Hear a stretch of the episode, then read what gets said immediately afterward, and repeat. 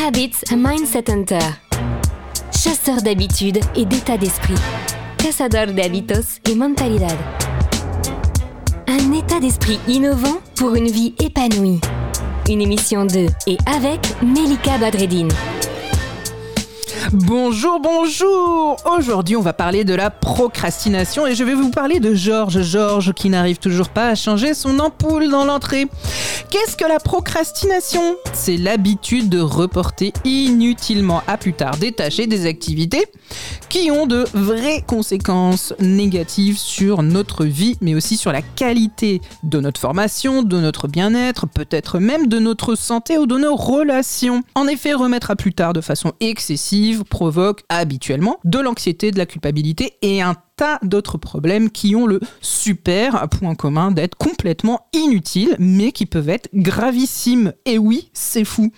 Il est possible alors de vaincre cette habitude en analysant bien comme il faut les causes de cette procrastination et en développant les comportements anti-procrastination. Est-ce que vous vous entendez dire assez régulièrement, je suis pas dedans, il me reste beaucoup de temps, je le ferai demain, j'ai des choses plus pressantes à faire. C'est ce que Georges me dit assez régulièrement, ou en tout cas me disait, jusqu'à ce qu'on comprenne pourquoi. Alors, bien entendu, quelquefois quand on procrastine, en réalité, c'est un signe qui montre que ce qu'on a l'habitude de faire n'a plus de sens dans notre vie. Bien entendu, je parle pas de ça. Bien sûr que c'est prioritaire d'avoir du sens dans ce qu'on fait dans notre vie et que finalement, quand il n'y a plus de sens, on se met bizarrement à procrastiner. Je ne parle pas de ça. Je parle de toutes ces excuses, ces prétextes.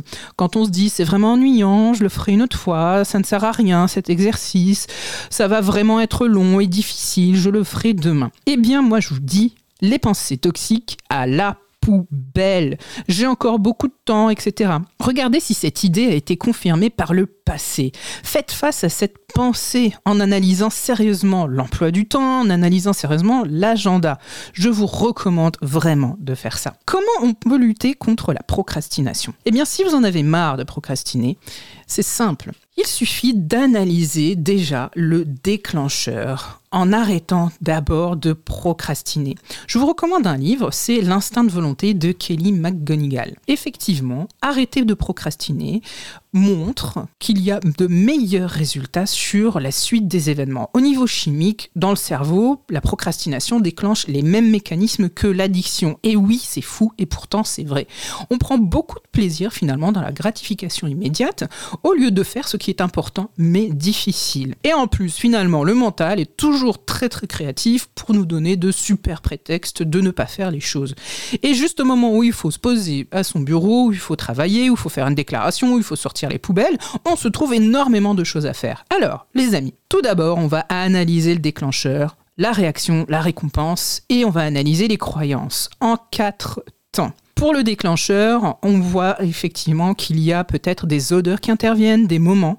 Pour la réaction, à ce moment-là, peut-être que je peux m'asseoir ou me lever. Pour la récompense, je suis content, j'ai mangé du sucre et ça a bon goût et je suis consolé. Et en ce qui concerne les croyances, finalement, tout ça, ça vient se consolider au niveau des croyances. Alors, les amis, on doit se faire confiance. Le bon plan de Melika.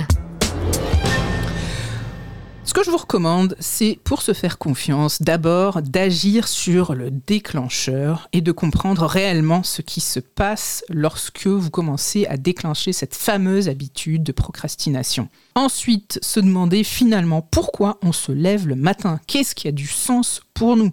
Tout simplement, si il y a du sens dans notre vie, et eh bien bizarrement, il y a beaucoup moins de procrastination. Faire de la muscu, faire du sport, faire un footing, mieux manger, etc.